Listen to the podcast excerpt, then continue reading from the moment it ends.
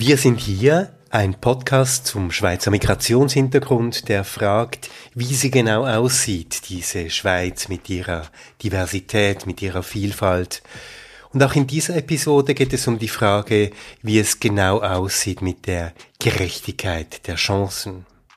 Diesmal fragen wir nach der sozialen Sicherheit, nach der sozialen Sicherheit im Kontext von Migration. Wir fragen, wie Migration die soziale Sicherung der Menschen beeinflusst und was das aussagt über unsere Gesellschaft, in der wir leben.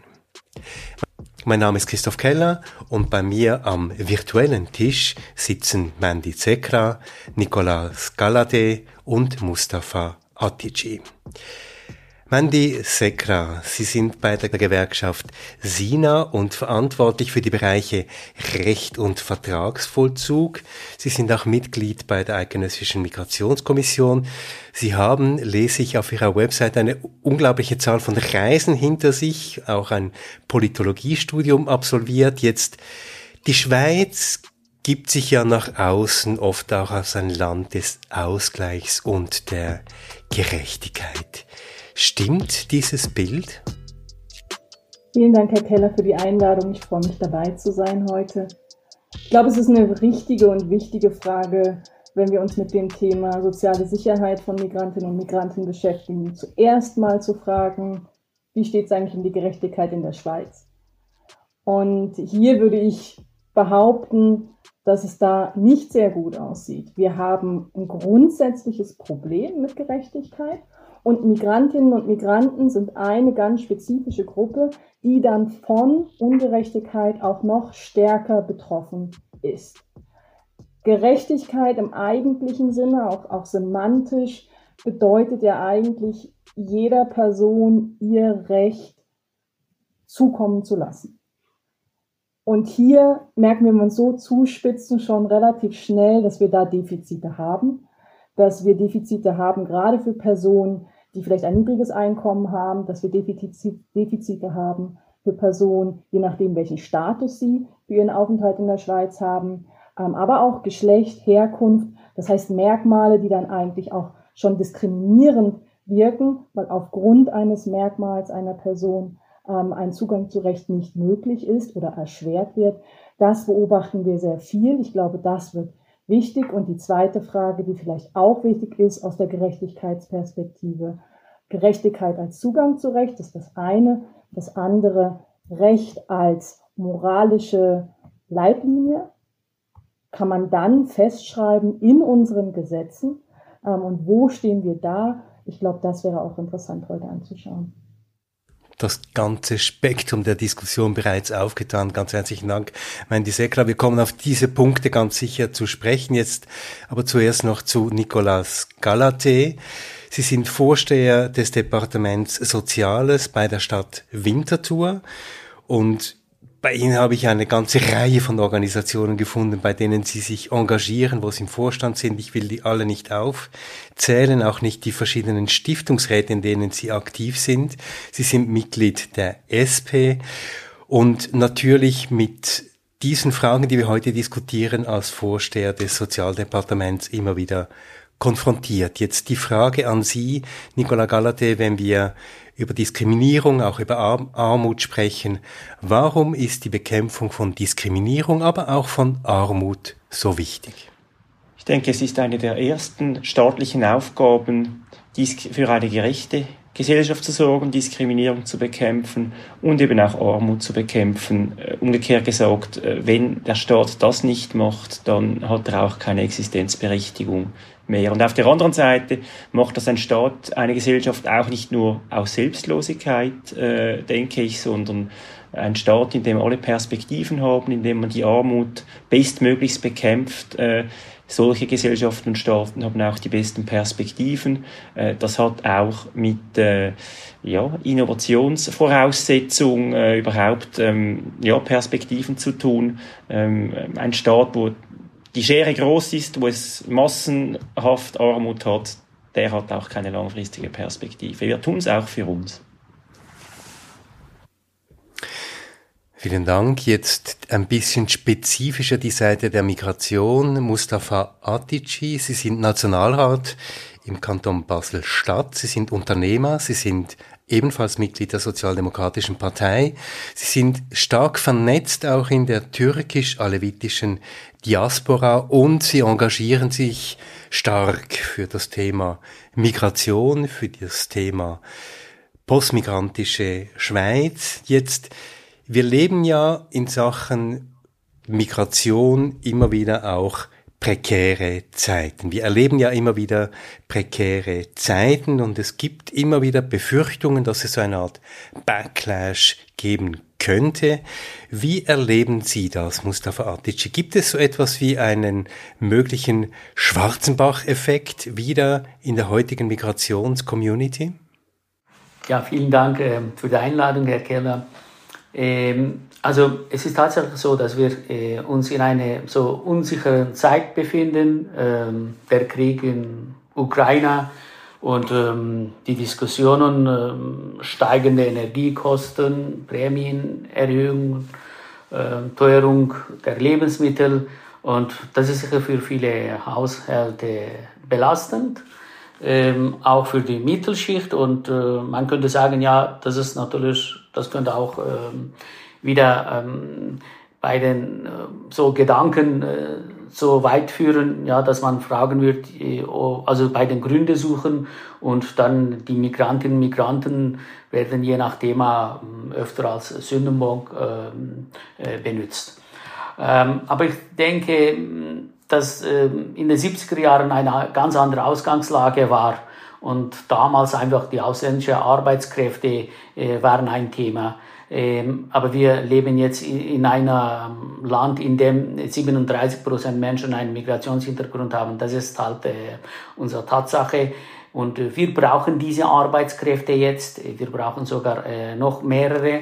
Ähm, die Diskussion läuft jetzt eher ähm, unangenehm im Zusammenhang mit dem ähm, Flüchtlings- und ähm, Asylthema.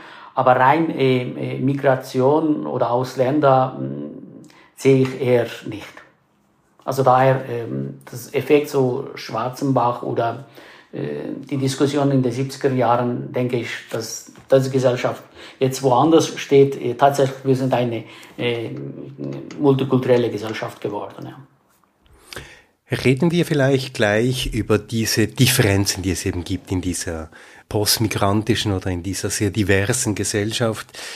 15,4 Prozent aller Menschen in der Schweiz sind armutsgefährdet und ich habe mir die Statistiken nochmal angeschaut. Da gibt es einen überproportional hohen Anteil von Menschen mit Migrationshintergrund, die eben armutsgefährdet sind. Jetzt möchte ich von Ihnen gleich mal wissen, warum ist das so? Warum dieser hohe Anteil? Ähm, ja, ich sage ähm, öfter, dass die Migrantinnen und Migranten, wenn man Experts äh, rausnehmen würde, äh, die bilden den Unterschicht unserer Gesellschaft. Das ist eine Realität. Also ähm, ähm es, ist, äh, es sind verschiedene Gründe. Also einerseits ähm, berufliche Niedrigqualifikation, also und äh, äh, leider das wird auch so um, sage ich einfach, äh, geschürt weiter in diese Richtung. Wenn ich jetzt die Weiterbildungschancen sehe, äh, wer hat äh, gegeben, sagt man einfach, äh, wer in einer guten Ausgangslage ist, äh, macht eine Weiterbildung, aber viele Migrantinnen und Migranten, die auch seit 30 Jahren hier sind, ähm, sie profitieren von der Weiterbildung äh, nicht. Und sie bleiben leider mit dieser Niedrigqualifikation und die Arbeitssituation ist äh, ja von Gastronomie bis Logistik in gewissen Bereichen äh, tatsächlich äh, prekär. Also Prekarisierung durch fehlende Ausbildung, durch ähm, fehlende Chancen, wenig sozialer Aufstieg. Würden Sie das bestätigen, Nicola Galate? Ist im Grundsatz sicher zu bestätigen, ähm, weil es eben häufig äh, Nachteile gibt. Also man kommt häufig auch mit äh, anderen Sprachsituationen in unserem Land, hat da schon mal einen Aufholbedarf. Ähm, dann gibt es auch ausgemachte Probleme in der Schweiz, wo ähm, einfach Hürden da sind. Menschen, die auf der Asylschiene in die Schweiz gelangen beispielsweise, äh, wo wo man zwar auch Fortschritte gemacht hat, wo aber auch wirklich die Integrationsbemühungen auch erschwert sind oder die Hürden. Und dann gibt es aber durchaus auch eine Differenz äh, innerhalb, also die Migranten, Migrantinnen sind ja auch keine homogene Gruppe, äh, Mustafa hat das angesprochen. Ähm, es gibt natürlich zunehmend auch einen Teil Expats, andere, wo dann ganz andere Situationen da sind. Und von daher ist Migrantin, Migrant ein Faktor, der kann aber auch ganz differenziert sein. Der Ausländer in der Stadt Zug äh, hat eine andere Ausgangslage als der Ausländer in der Stadt Biel. Mal, mal im Durchschnitt, die haben beide eine hohe Ausländeranteilanzahl. Äh, das schlägt aber sehr unterschiedlich auf die Sozialhilfe durch, beispielsweise, äh, wie ich aus unseren Städtevergleichen weiß. Äh, also es kommen mehrere Faktoren, sie sind erwähnt worden, dazu. Das hat Bildungshintergrund, äh, Bildungsniveau, auch letztlich aus welchem Haushalt kommt man. Also da kann man dann auch Schweizerin, Schweizer sein und äh, schwierigere Perspektiven haben. Aber Migrant, Migrantin ist ein Faktor im Durchschnitt, aber es sind dann viele, die dazukommen. Auch äh, Geschlechteraspekte etc. spielen da drin. Ja, also ich, ich, würde, ich würde das vielleicht sogar noch, noch ein bisschen weiter zuspitzen. Ich stimme absolut zu, dass dass Migranten ein oder Migrantinnen, Migranten ein Begriff ist, der eine extrem breite und diverse Gruppe ab, abdeckt und abdecken soll.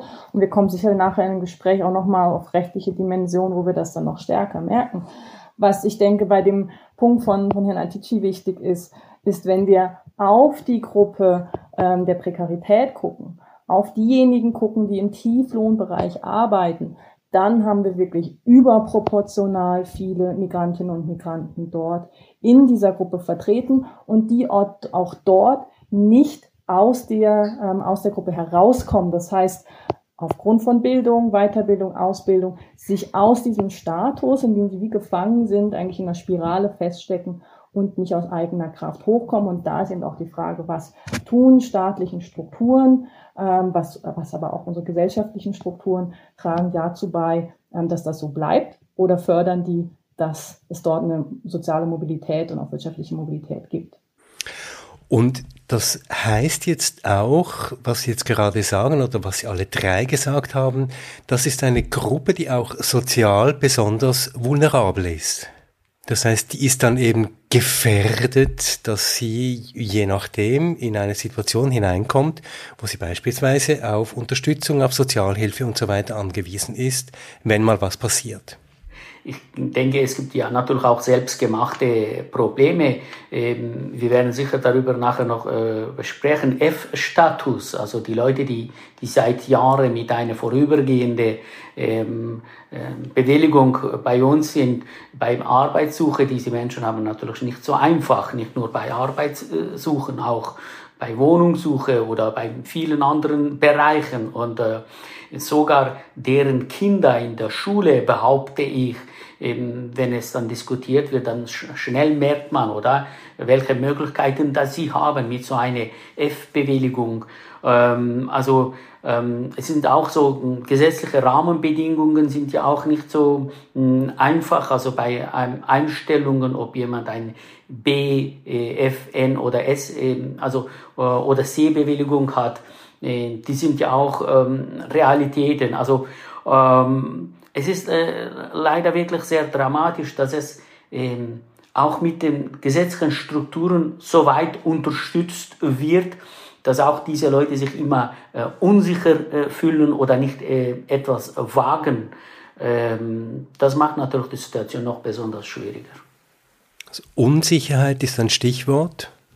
Genau, also ich denke gerade, was Herr Atici anspricht, die äh, Arbeitsplatzsicherheit, ähm, welche Möglichkeiten ähm, hat jemand mit einem F-Status ähm, eine Weiterbildung zu machen, wenn für ihn selbst oder für sie selbst oder auch für den Arbeitgeber das Interesse gar nicht sehr groß ist oder der Anreiz nicht sehr groß ist, davon auszugehen, dass diese Person lange da ist, ähm, lange, eine lange Verweildauer im Betrieb haben könnte, ähm, dann, dann sinkt natürlich das Engagement auch der Arbeitgebenden das ist etwas, was wir ganz klar beobachten. Aber es sinkt auch die Motivation der Personen, die betroffen sind. Und ich glaube, das, das ist das, was durchbrochen werden muss.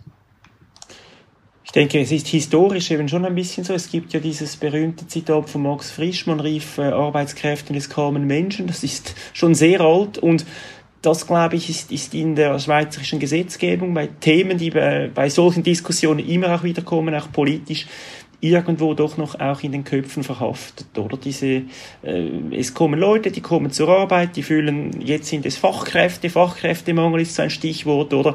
Äh, und dann, und das war dann eigentlich die Saisoniergeschichte, und, und dann gehen sie dann wieder, dann exportieren wir die Arbeitslosigkeit wieder. Und das, denke ich, ist vermutlich noch tiefer verhaftet in unserer äh, Gesellschaft in der Schweiz, äh, als, man, als man es denkt. Und auf der anderen Seite möchte ich aber auch differenziert und positiv sagen, wenn man das im internationalen Kontext anschaut, und da will ich jetzt nicht alles schönreden, aber haben wir punkto Armutsbekämpfung, ähm, punkto die Ungleichheit, die vorhanden ist, aber die vielleicht äh, in anderen Ausmaßen als anderswo, haben wir doch auch die eine und andere soziale Errungenschaft, äh, soziale Auffangnetze, ähm, wo wir auch sagen können, doch, das sind auch Erfolgsgeschichten, äh, die wir aber natürlich ausbauen müssen und die wir auch schätzen lernen müssen. Das ist auch nicht ganz immer so.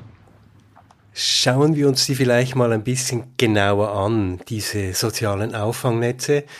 Und schauen wir uns vielleicht an, für wen sie denn eigentlich und wie zur Verfügung stehen. Da gibt es ja relativ klare Ungleichbehandlungen, ob jetzt ähm, eine Person einen Schweizer Pass hat oder nicht. Beispielsweise in der Invalidenversicherung, da wird eine Wohnsitzdauer für Nichtschweizerinnen vorausgesetzt. Das gleiche gilt für die Mutterschaftsversicherung. Diese Regelungen gelten für Menschen außerhalb der Europäischen Union, muss man sagen. Also es gibt eine Reihe von Differenzierungen aufgrund des Status. Jetzt frage ich Sie, gibt es rationale Gründe, gibt es äh, logische Gründe, warum diese Ungleichbehandlungen im Gesetz stehen? Haben Sie historische Gründe, wie Sie das so eben auch formuliert haben, Herr Gallade? Woher kommen die? Ich kann jetzt in der genannten Versicherung das jetzt nicht äh, aus dem Stand herleiten, oder? Vielleicht ist es ein, ein Grundgedanke, ja, man zahlt in ein Versicherungssystem ein und holt dann wieder raus. Was wir aber auch wissen aus Studien, äh, Menschen mit ausländischer Nationalität zahlen per Saldo, äh, ist, glaube ich, immer noch so, mehr ein, als, äh, als sie dann herauslösen, oder? Aber individuell gesprochen ist vielleicht äh, die Logik ein bisschen so herzuführen. Und es gibt aber natürlich auch äh, Faktoren. Wir wissen das aus, aus der Migrationspolitik. Äh, was ist erwünscht oder was sind Pull-Faktoren? Wie ziehen wir Leute an? Das sind Gedanken, die auch da sind und da wollen wir das nicht allzu äh, attraktiv gestalten. Äh, in der anderen Logik äh, wir lassen ja zum Glück niemandem verhungern, also das, so weit sind wir dann doch. Äh, und dann ist dann einfach die Sozialhilfe eine andere Ebene, das letzte Auffangnetz, das dann zunehmend äh, solche Aufgaben übernimmt. Und von daher ist es schon klar, wer auch auf einer Asylschiene oder wie auch immer in die Schweiz kommt, äh, wenn wir jetzt gerade Ukraine, auch ältere Leute, oder? Äh, ja, also die haben dann auch bei den Zusatzleistungen etc., wenn man keinen Anspruch auf AHV hat, hat man auch keinen Anspruch auf Ergänzungsleistungen dazu. Also das sind schon äh, äh, Fehler im System, die, die auch äh, von uns als Städten äh, klar benannt werden und ähm, ja, das ist aber natürlich schwierig, weil diese, es ist immer Finanzdruck auf den Versicherungssystemen. Wenn wir die IV nehmen, da gab es auch Kampagnen äh, vor 20 Jahren, wo man dann auch den Zugang oder bei der Arbeitslosenversicherung erschwert hat, die Leistungen abgebaut und das dann einfach äh, in die nächst, nächste Auffangnetz weiterreicht, was aber äh, nicht sinnvoll ist, auch für die betroffenen Personen und deren Integration. Also ich, ich würde auch, auch denken, dass es vor allem historisch gewachsen ähm, aber auch politisch geprägt ist. Und wann was mehr Gewicht bekommt, das ist recht schwierig ähm, auseinanderzunehmen. Ähm, um, um vielleicht auf den Anfang von Herrn Galadés Input nochmal zurückzukommen.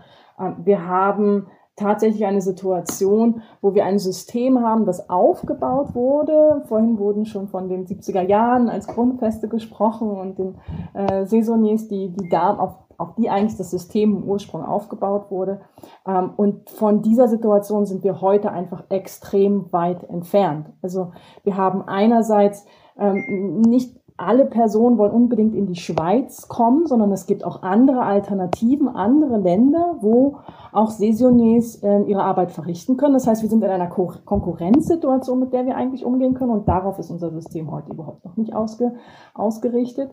Und auf der anderen Seite haben wir, wir haben vorhin von der Diversität von Migranten und Migranten gesprochen, äh, wir haben ganz viele Gründe, warum Menschen in die Schweiz kommen und nicht unbedingt Arbeit als erster und alleiniger Faktor, sondern als ein Faktor. Natürlich, sie wollen dann auch arbeiten, wenn sie hier sind. Äh, sie wollen ihr Geld verdienen. Aber es ist ein Faktor neben anderen, weil vielleicht Flucht der ausschlaggebende Grund war ähm, oder oder wei persönliche Weiterentwicklung oder was auch immer. Und ich denke, das, da hat sich einfach, ähm, da hat sich der Zeitgeist verändert auf der einen Seite, da haben sich die, hat sich der Kontext verändert international ähm, und unser System hinkt da auch ein großes Stück einfach hinterher. Ob das dann historisch, allein historisch oder auch politisch bedingt ist, ich denke, das, das ist die Schwierigkeit, warum man es auch nicht so einfach anpassen kann.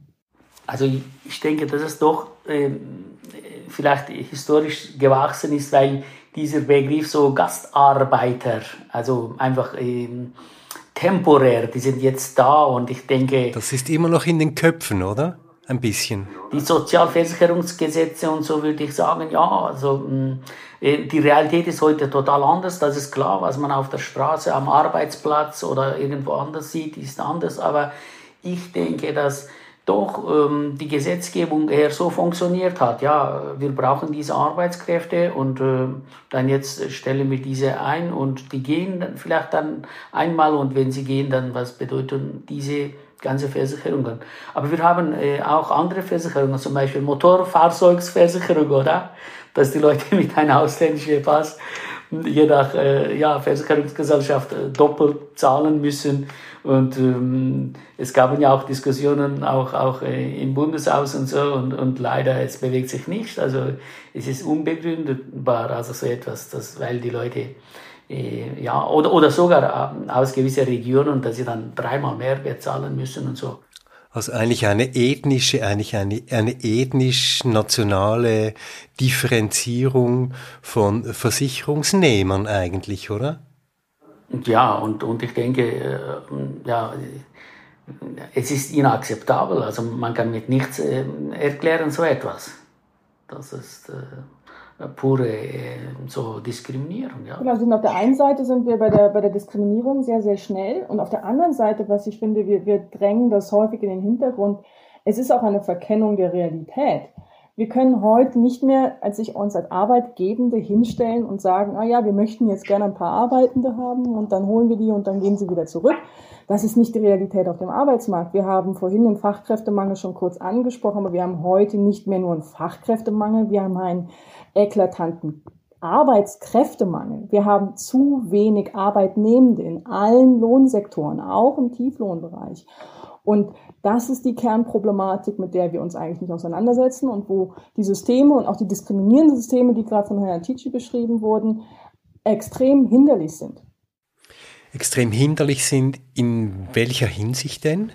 Weil wir so die Arbeitskräfte, die wir eigentlich auf dem Arbeitsmarkt benötigen, nicht zum richtigen Zeitpunkt hier haben weil wir die Arbeitskräfte, die hier sind, nicht vollumfänglich einsetzen. Und da, da reden wir dann, kommen wir in den Genderfragen rein, da kommen wir aber natürlich auch in Migrationsfragen rein. Wenn wir 15 Prozent armutsbetroffene Personen haben ähm, in der Schweiz ähm, und dies nicht als Ressource verstehen, diese Person in den Arbeitsmarkt zu integrieren, Weiterbildung, Ausbildung zur Verfügung zu stellen, und zwar in adäquater Form. Vielleicht brauchen diejenigen, die Migrationshintergrund haben, noch nicht lange in der Schweiz sind, eine bessere sprachliche Grundausbildung und bessere integrative Maßnahmen in den Arbeitsmarkt reinzukommen, eine bessere Begleitung. Ich denke gerade an die, an die ukrainischen Geflüchteten, die wir, die zurzeit ähm, in der Schweiz angekommen sind und was den Integrations, in die Integrationsarbeit angeht, hier sehr, sehr wenig investiert wurde. Jetzt ein weiterer Bereich, der ja deutlich aufzeigt, wie Status und soziale Sicherheit miteinander verknüpft sind, sind ganz eklatantes Beispiel sind die Sans-Papier. Sans-Papier, die bezahlen ein in die Arbeitslosenkasse, haben aber kein Recht auf diese zuzugreifen, weil sie kein Statut haben, weil sie keinen Status haben hier in der Schweiz. Jetzt ist das ja auch ein bisschen wie auch die Diskussion, die wir vorhin geführt haben, eine Frage auch des Gleichheitsgebots. Also werden hier Menschen eigentlich gleich behandelt wie andere oder warum werden sie hier ungleich behandelt? Was sagen Sie, Nicolas Galate? ich glaube, bei den Sans-Papiers, da muss man doch auch, was ist die Definition von Sans-Papier, da muss man, glaube ich, äh, schon gar nicht so um, um, um drei Ecken herumschauen, äh, wie es jetzt gemacht wird. Natürlich ist es eine Ungleichheit, aber ich glaube, das Problem fängt schon früher an. Es kann ja eigentlich nicht sein, dass sich jemand, ich sage mal, unsichtbar, weil nicht legal, äh, durch dieses System schlängeln muss. Äh, vermutlich äh, best integriert, weil man ja eben nicht auffallen kann, darf, äh, in dem Sinn dann auch wieder äh, irgendwo sein Schattendasein fristet, gleichzeitig dann Beiträge da und dort eben auch einzahlt, aber irgendwie nicht da ist. Also das ist, denke ich, eine eine Lebenslüge äh, in der Schweiz, die noch einmal noch einmal viel, noch fundamentaler ist als alles, was wir bisher diskutiert haben, denke ich. Und das ist wirklich so das aus den Augen, aus dem Sinn-Prinzip, oder? Ist auch ein Thema, das gibt es halt schon.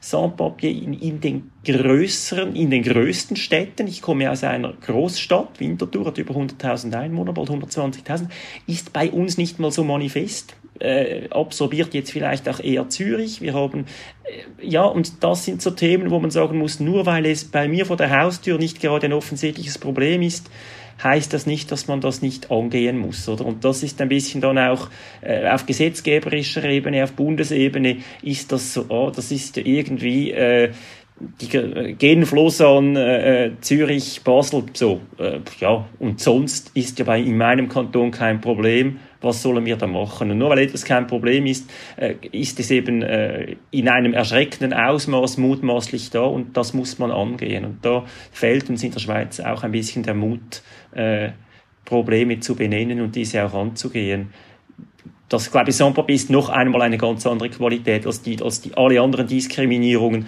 die man auch hat, weil man als Ausländerin, Ausländer nur schon äh, Risiken hat, wenn man länger Sozialhilfe bezieht. Das ist auch wieder eine schreiende Ungerechtigkeit, aber Sans-Papier ist noch einmal äh, eine Kategorie unter Schlimmem noch viel schlimmer betrifft immerhin etwa 30.000 bis 50.000 Menschen in der Schweiz. Also es ist keine kleine Gruppe. Kann auch 75 oder 150.000 äh, sein, weiß niemand genau, weil man es eben nicht sieht. Von daher umso wichtiger, sich mit diesem Thema auseinanderzusetzen.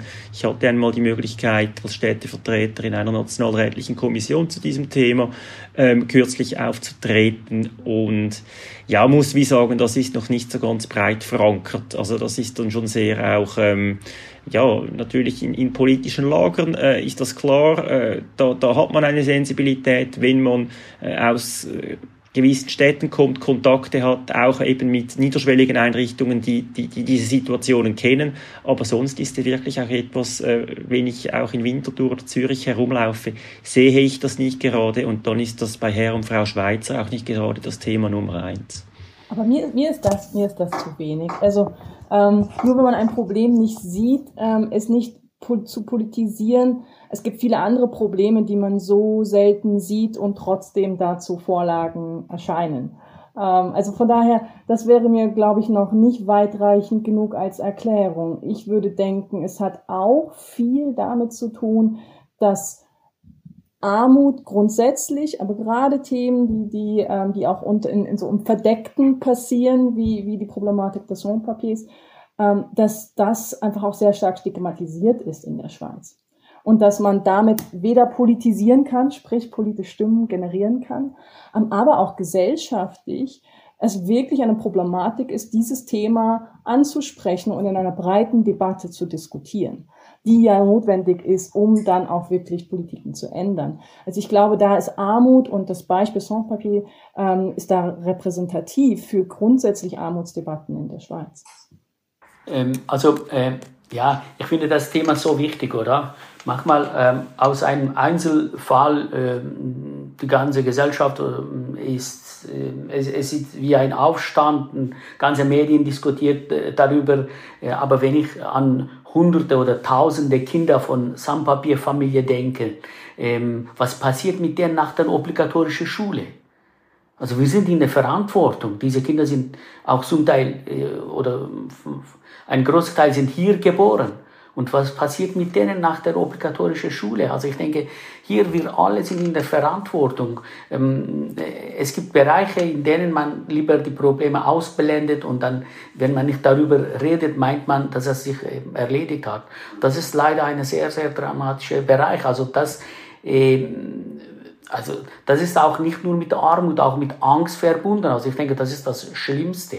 Das ist das Schlimmste von allen. Also Sie würden sagen, eine bewusste, auch Unsichtbarmachung eines Problems, jetzt nicht nur im Bereich der Sans-Papier, sondern vielleicht auch in anderen Bereichen? Ja, es funktioniert. Also ich würde sagen, ja, tatsächlich. Es gibt schon äh, Bereiche, ähm, ich, ich weiß von den früheren Jahren bei den so Leute mit einer Behinderung, ähm, man könnte auch in anderen Bereichen erwähnen, ähm, ja, dass, dass die Gesellschaft so, man hat den Eindruck, äh, ein großer Teil ist glücklich und dann mich interessiert nicht, was mit den anderen passiert, wenn es auch nur von, von, ja, von Hunderttausenden nur ein Mensch ist. Also es ist, es ist wichtig, dass, auch, ähm, dass man für diese auch äh, Lösungen hat.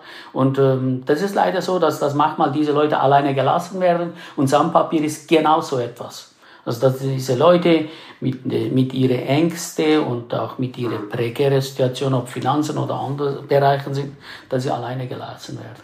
Also es gibt schon historische Beispiele. In meiner Kindheit, Jugend war das Problem Nummer eins in der Schweiz das Drogenproblem. Also ich habe eigentlich sämtliche Aufsätze meiner Schulzeit war irgendwie zu diesem Thema, oder?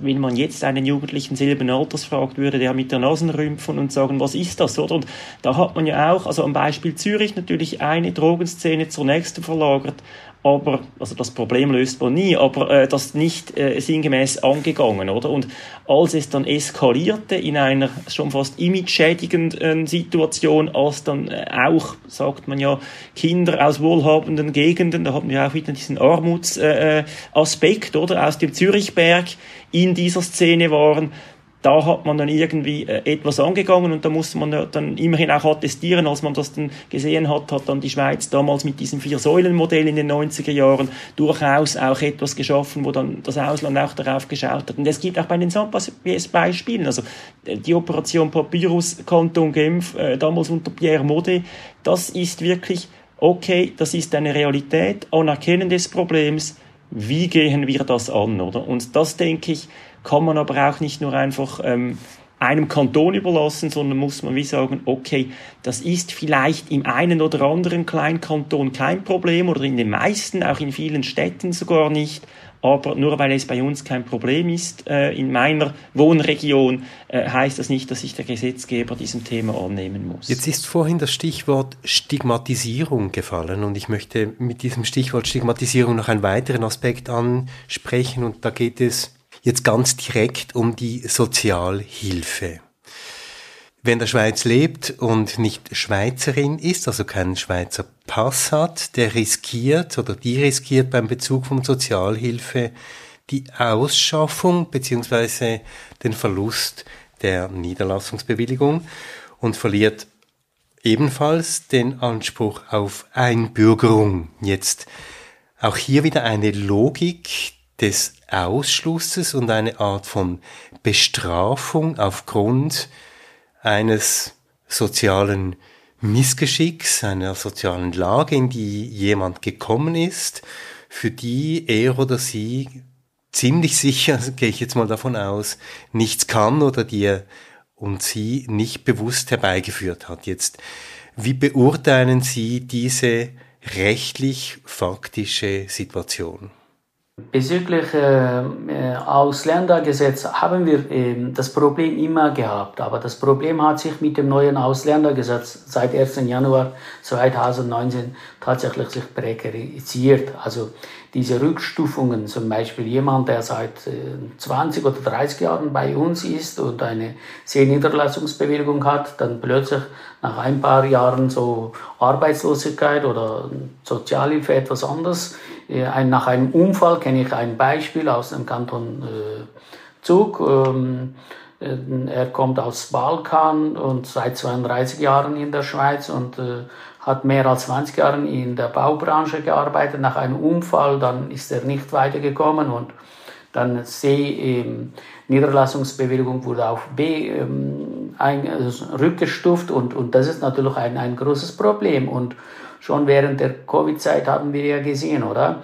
Und sonst in meinem Umfeld kenne ich auch ähm, einige Leute, die wirklich ähm, Angst haben, ja, ähm, ja nicht Sozialhilfe und genau äh, wie Sie vorhin erwähnt haben, es beginnt mit der Bewilligungsverlängerung oder vom B zu C oder eventuell ein äh, Einbürgerungsgesuch und äh, das will man äh, ja nicht äh, riskieren. Und ähm, es gibt tatsächlich auch äh, Leute, ja, die, die, die angewiesen an auf diese Gelder, also die nicht in der Lage sind, die sind vielleicht in späteren Jahren zu uns gekommen. Also am Anfang war es einfach in der Baubranche oder äh, zum Beispiel in unserer Region in der Chemie, dass sie ununterbrochen mehr als 20, 30 Jahre arbeiten konnten und niemand hat gefragt, ob sie auch sprachlich gut unterwegs sind. Und, und jetzt ist es für diese Menschen natürlich ähm, schwierig. Also da ist, ähm, ja, da. Und, und es ist eigentlich eine Bestrafung für eine Situation, in die jemand hineingekommen ist, oder? Das ist eigentlich die Logik dahinter. Ja, äh, eindeutig natürlich. Also ich meine, dann, äh, ich, ich, kenne schon äh, einige Fälle. Diese Menschen sind äh, seit 40 Jahren von ihrer Heimat weg, also 10 Jahre in Deutschland und 30 Jahre jetzt in der Schweiz und äh, so um 60 und äh, man hat versucht, sogar äh, in früheren Jahren in meinem Kanton mit Integrationsvereinbarungen diese Leute eventuell zurückzuschicken und hat man gemerkt, es funktioniert nicht. Also natürlich, man versucht das schon, also richtig ausgedrückt, das ist klar. Man bringt den Leuten schon so in eine mm, Situation, dass es dann eng wird, ja, immer noch enger wird, ja. Oder wir haben da eine, eine sehr exemplarische Schnittstelle von zwei Themen, die wiederum sehr exemplarische Geschichte haben, nämlich Sozialhilfe und Migrationspolitik. Bei der Migrationspolitik kommt da ganz deutlich zum Ausdruck dieses, ähm, wir exportieren dann die Leute die Arbeitslosigkeit, oder? 70er Jahre Thematiken, Max Frisch Zitat, äh, und ja, wenn die da nicht mehr arbeiten können, also das glaube ich ist, ist tiefer darunter verankert, äh, wie bewusst auch immer, äh, dann haben sie auch kein Aufenthaltsrecht mehr. Und auf der anderen Seite die Sozialhilfe, wo ja jeder sagt, ja, als, als Unterstützung in Notfällen oder wieso, also ich bekomme ja durchaus auch aus politisch äh, erstaunlichen Kreisen dann, wieso unterstützt ihr diese Person nicht, die ich kenne, oder? Aber dann in, also wann ist, äh, ist, hat man ist die moralische Frage, wann ist es denn verdient, Sozialhilfe zu erhalten und wann nicht. Und Mustafatic hat es erwähnt, während Corona kam tatsächlich aus verschiedenen Kreisen, also Corona war offenbar ein moralisch akzeptierter Grund, also zu sagen, ja, aber das kann ja nicht sein, ein Lockdown, da kann es ja nicht sein, dass äh, äh der, der Türke, der Spanier mit seinem Laden da irgendwie Konkurs geht. Aber dass man ja auch schon vor Corona und nach Corona ebenso unverschuldet in diese Situation gerät, das ist dann eher suspekt und verdächtig. Und ganz stoßend ist natürlich, dass der Bund, der nichts zur Sozialhilfe sagt in der Schweiz, außer dass er nicht zuständig ist und welche Kantone untereinander zuständig sind, nur dann in die Sozialhilfe eingreift über das Ausländer- und Integrationsgesetz, wenn es zum Nachteil dieser betroffenen Gruppen führt. Im Ergebnis dass dann die Leute eben aus Angst vor Statusverschlechterung oder sogar ähm, Aufenthaltsverlust diese, äh, was worauf sie Anspruch haben, das nicht mehr in Anspruch nehmen. Und wir, wenn ich sage, Städte, Sozialdienste in der Armutsbekämpfung eine der vornehmsten Aufgaben nicht mehr wahrnehmen können. Also der Bund verhindert hindert uns daran, äh, Menschen zu helfen und Armut zu bekämpfen. Weil die Betroffenen dann entweder in dieser schwierigen Situation einfach ausharren und sich irgendwie versuchen selber zu helfen oder zu privaten Diensten dann eben ähm, auf private Dienste zurückgreifen, wie zum Beispiel die Caritas, weil sie auf keinen Fall wollen, dass sie irgendwie von der Sozialhilfe abhängig werden und auch als SozialhilfeempfängerInnen irgendwie taxiert werden.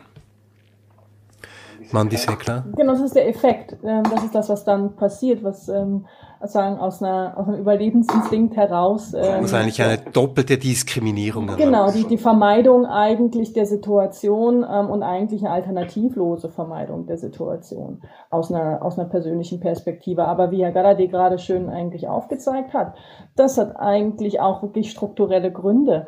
Ähm, und wenn die Zuständigkeiten und, und die Schnittstellen für die Zuständigkeiten dort so verbleiben, wie sie jetzt sind, dann werden wir auch, das ist ein anderer, weiterer Aspekt, den ich noch hinzufügen wollte, mehr Ungleichheiten erleben. Also es kann ja nicht sein, dass ich ähm, als armutsbetroffene Person mit migrantischem Hintergrund in dem einen Kanton einen anderen Bescheid theoretisch erhalten werde oder andere Auflagen bekomme als im nächsten Kanton. Ähm, das sind Ungleichheiten, die wir haben, die wir an vielen Orten auch auf dem Arbeit, was den Arbeitsmarkt angeht, natürlich auch haben. Ähm, wenn ich äh, ukrainische Geflüchtete bin und in einen Kanton zugewiesen bin, dann kriege ich so viel Asylsozialhilfe und im anderen kriege ich sehr viel weniger. Ähm, was bedeutet das für meine Integrationsfähigkeit, für die Möglichkeiten, die mir vom Kanton dann gestellt werden können? Ähm, das wird auf kantonaler Ebene entschieden, aber die Voraussetzungen, ähm, die sind eigentlich nicht dieselben für genau die gleichen Menschen. Darf ich Sie kurz fragen, Entschuldigung, darf ich Sie kurz fragen, ist denn aus Ihrer Sicht diese Koppelung von Status und Sozialhilfe, die Relegation im Status von C auf B beispielsweise oder die mögliche Ausweisung oder nur die Androhung der Ausweisung. Ist das kompatibel mit den Menschenrechten, mit der Europäischen Menschenrechtskonvention? Wie würden Sie das beurteilen? Also ich glaube, wir haben uns als, als EKM da ganz klar positioniert, ähm, dass wir aus, aus EKM-Perspektive diese Kopplung nicht für sinnvoll erachten. Und ich denke, diese Position Nicht für sinnvoll oder für nicht rechtens? Nicht für zielführend erachten.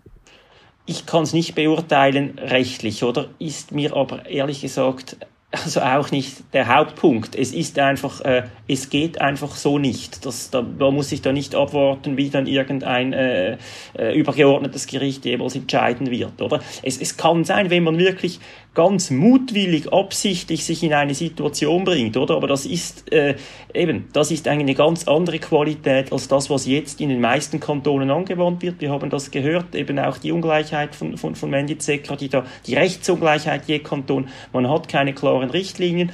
Das Thema wurde politisch aufgenommen, auch von Mustafa Ortici. Es gibt auch diese, diesen Vorstoß, Armut ist kein Verbrechen. Äh, und da hat man jetzt, glaube ich, schon auch ein bisschen ein Momentum und das ist dann vielleicht aus der ganzen Nach-Corona-Diskussion, wo das Bewusstsein schon da wird und man sich überhaupt überlegt, ja, was macht ihr, in welchen Kantonen und wieso, auf welcher Grundlage und wo man auf Bundesebene da auch klare Vorgaben geben kann, dass die Kantone auch Orientierung haben und nicht der eine das und der andere fast das Gegenteil macht. Ganz kurz nochmal, Mandy Sekra, die Position der EKM ist welche jetzt ganz genau? Aber wir haben als EKM da schon vor, ich glaube 2019 ist, die, ist das Positionspapier ähm, erschienen und dass wir da wirklich ganz stark ähm, als beratende Kommission den Bundesrat wirklich davon abraten, diese Kopplung zu machen, weil sie einfach nicht zielführend ist. Rechtlich kann ich nicht äh, viel dazu sagen, aber Sie haben vorhin, äh, also am Anfang mir eine Frage gestellt die aktuelle Migrationspolitik im Zusammenhang äh, mit den 70er Jahren äh, Schwarzenbach-Initiative. Also ich kann in einem Bereich doch eine Assoziation jetzt machen. Damals, was man von Arbeitskräften erwartet hatte, also gesund, äh, stark, und heute denke ich, dass das Gesetz geht von einem äh, Idealtyp äh, von Mensch aus. Also ähm, er, er soll einfach gesund sein und dann arbeiten und alles muss äh, tiptop klappen und wenn es nicht klappt, dann soll halt äh, zurückgehen. Also da, da muss ich leider sagen, es ist schon leider die, die gleiche, ähm, äh, so, äh, gleiche Perspektive dahinter. Ja?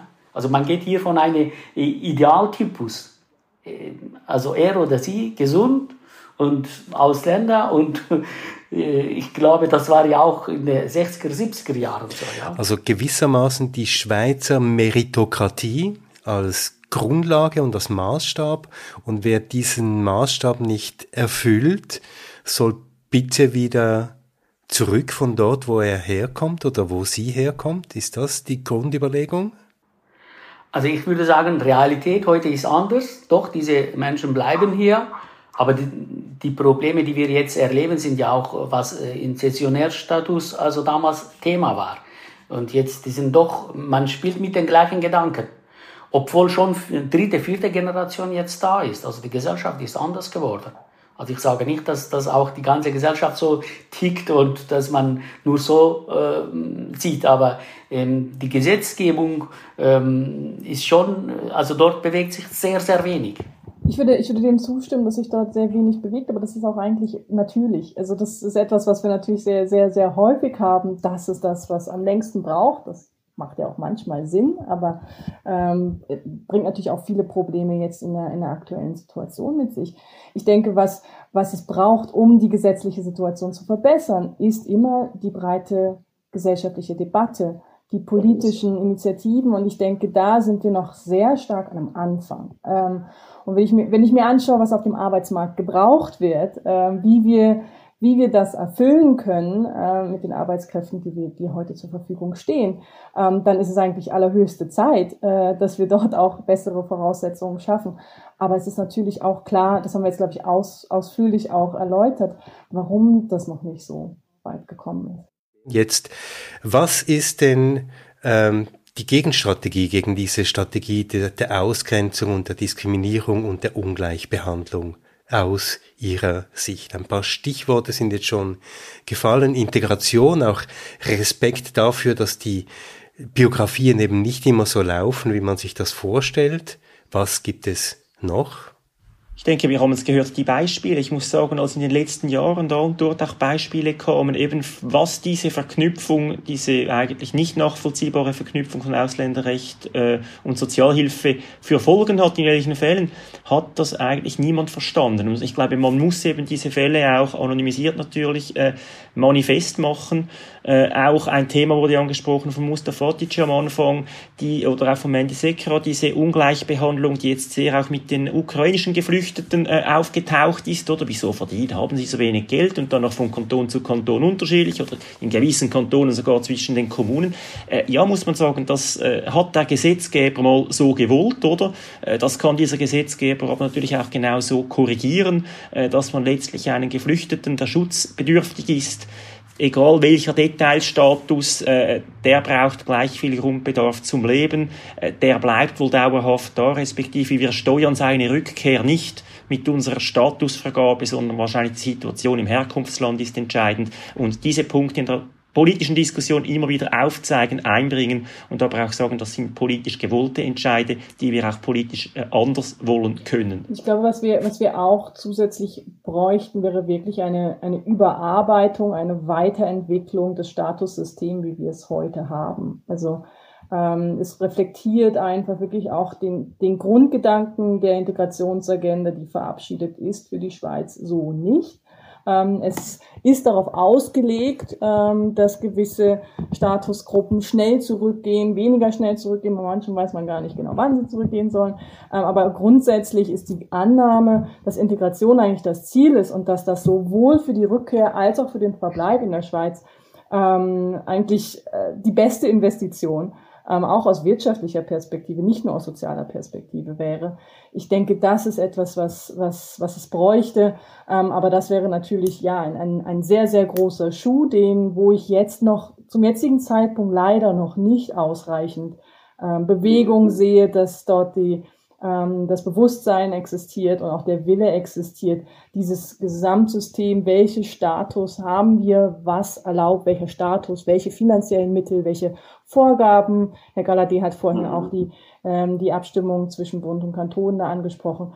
Das wirklich zu revidieren und äh, zu modernisieren, vor allem auch den Realitäten anzupassen, das wäre unbedingt notwendig. Und würden Sie denn sagen, zu diesem großen Schuh würde auch passen, was äh, Nicola Galate angesprochen hat, nämlich die Entkoppelung von sozialen, von sozialer Sicherung und Status beziehungsweise Migrationspolitik und Sozialpolitik, also eine radikale Entkoppelung dieser beiden Systeme? Absolut, aber dafür würde ich nicht auf den großen Schuh warten. Ich denke, das, das ist nicht notwendig. Ich denke, diese Entkopplung ist möglich, ohne dass man das ganze Staatssystem überarbeitet.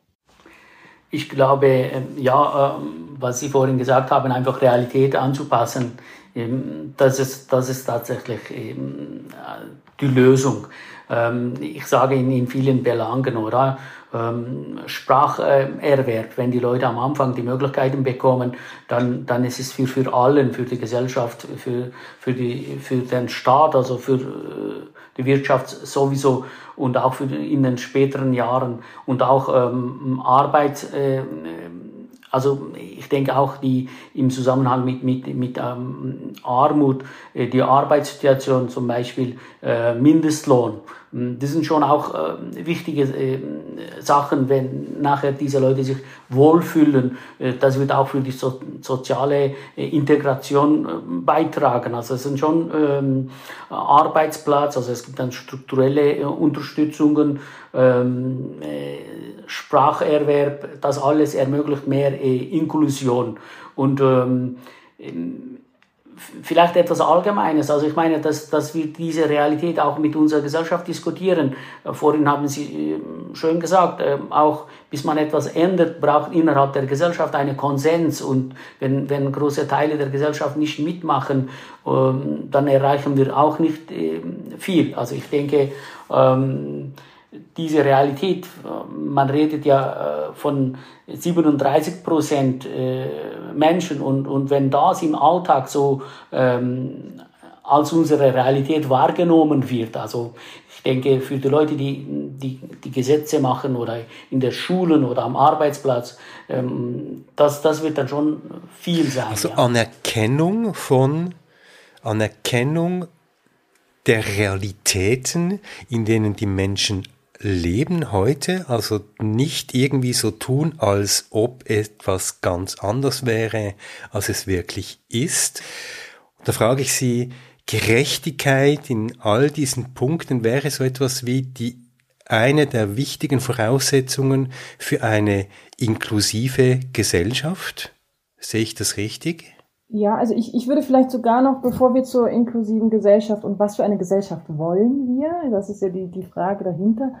Ich glaube, was da immer auch wichtig ist, ähm, mit zu betrachten, ist, dass wir auch internationale Verpflichtungen haben, das einzuhalten. Und zwar nicht nur auf einer rechtlichen Seite, sondern auch auf einer politischen Ebene. Also wenn wir die Nachhaltigkeitsagenda ähm, international angucken, der Vereinten Nationen als Schweiz, haben wir verabschiedet, dass wir daran arbeiten werden. Und wenn das sind äh, die, die Sustainable Development Goals Ziele 10 und 16, die die Themen Gerechtigkeit und soziale Ungleichheit, Ungleichheit befassen. Und wenn wir dort in die Indikatoren reinschauen, bei welchen Indikatoren stehen wir als Schweiz nicht besonders gut da, wo müssen wir eigentlich Fortschritte machen, dann sind das genau die Themen, über die wir heute gesprochen haben, über Armutsgefährdung, ähm, bei Personen mit Migrationsstatus, Diskriminierung etc. Also es sind genau diese Themen, die auch wir im internationalen Vergleich, wo wir schlecht dastehen, wo wir Arbeit zu leisten haben. Ähm, und das, denke ich, müssen wir auch immer mal wieder ähm, uns bewusst machen. Ähm, die postmigrantische Schweiz ist da. Das sehen wir äh, auf der Straße, das sehen wir im Restaurant, wo wir sitzen, das sehen wir in den äh, Schulklassen. Äh, und diese Teilhabe, wenn, wenn diese Teilhabe, für mich Gerechtigkeit ist auch ein, ich kann es so interpretieren, wenn diese Teilhabe ermöglicht wird, wenn, wenn diese Realität, äh, was wir jeden Tag ja mitle mitleben, wenn das auch in der Gesetzgebung und, und in allen anderen Ebenen ihre Gegenseite findet, dann denke ich, das wäre die, die Lösung. Weil wir, ähm, wir tun etwas wirklich, dass es unverständlich ist. Ähm, wenn ich weiß, in einem ähm, Schulhaus äh, 63 oder 73 Prozent ähm, Kinder in der SEC 1 Stufe haben einen Migrationshintergrund, äh, bringt es nicht, wenn ich versuche, ähm, mit irgendeine ähm, kulturelle oder mit, mit einem kleinen Übersetzungsdienst hier diese Kinder und ihre Familien mitzunehmen. Das ist unsere Realität da sage ich, das ist Realität meiner Gemeinde oder meinem Kanton. Und dann soll ich auch die Schule äh, so konzipieren von der kulturellen Teilhabe dieser Kinder ähm, und, und vieles anderes. Ähm, das wäre, also ich denke, da, davon können alle profitieren. Also wenn, wenn diese Menschen mehr äh, eine Identität sie, also sie in sich entwickeln, wenn sie in vielen Bereichen mitmachen, sich partizipieren, das ist ja für uns allen gut. Also wenn wir von, von den Ressourcen äh, möglichst viel äh, profitieren, und das wird dann für den Staat und für die ganze Gesellschaft ein Gewinn sein.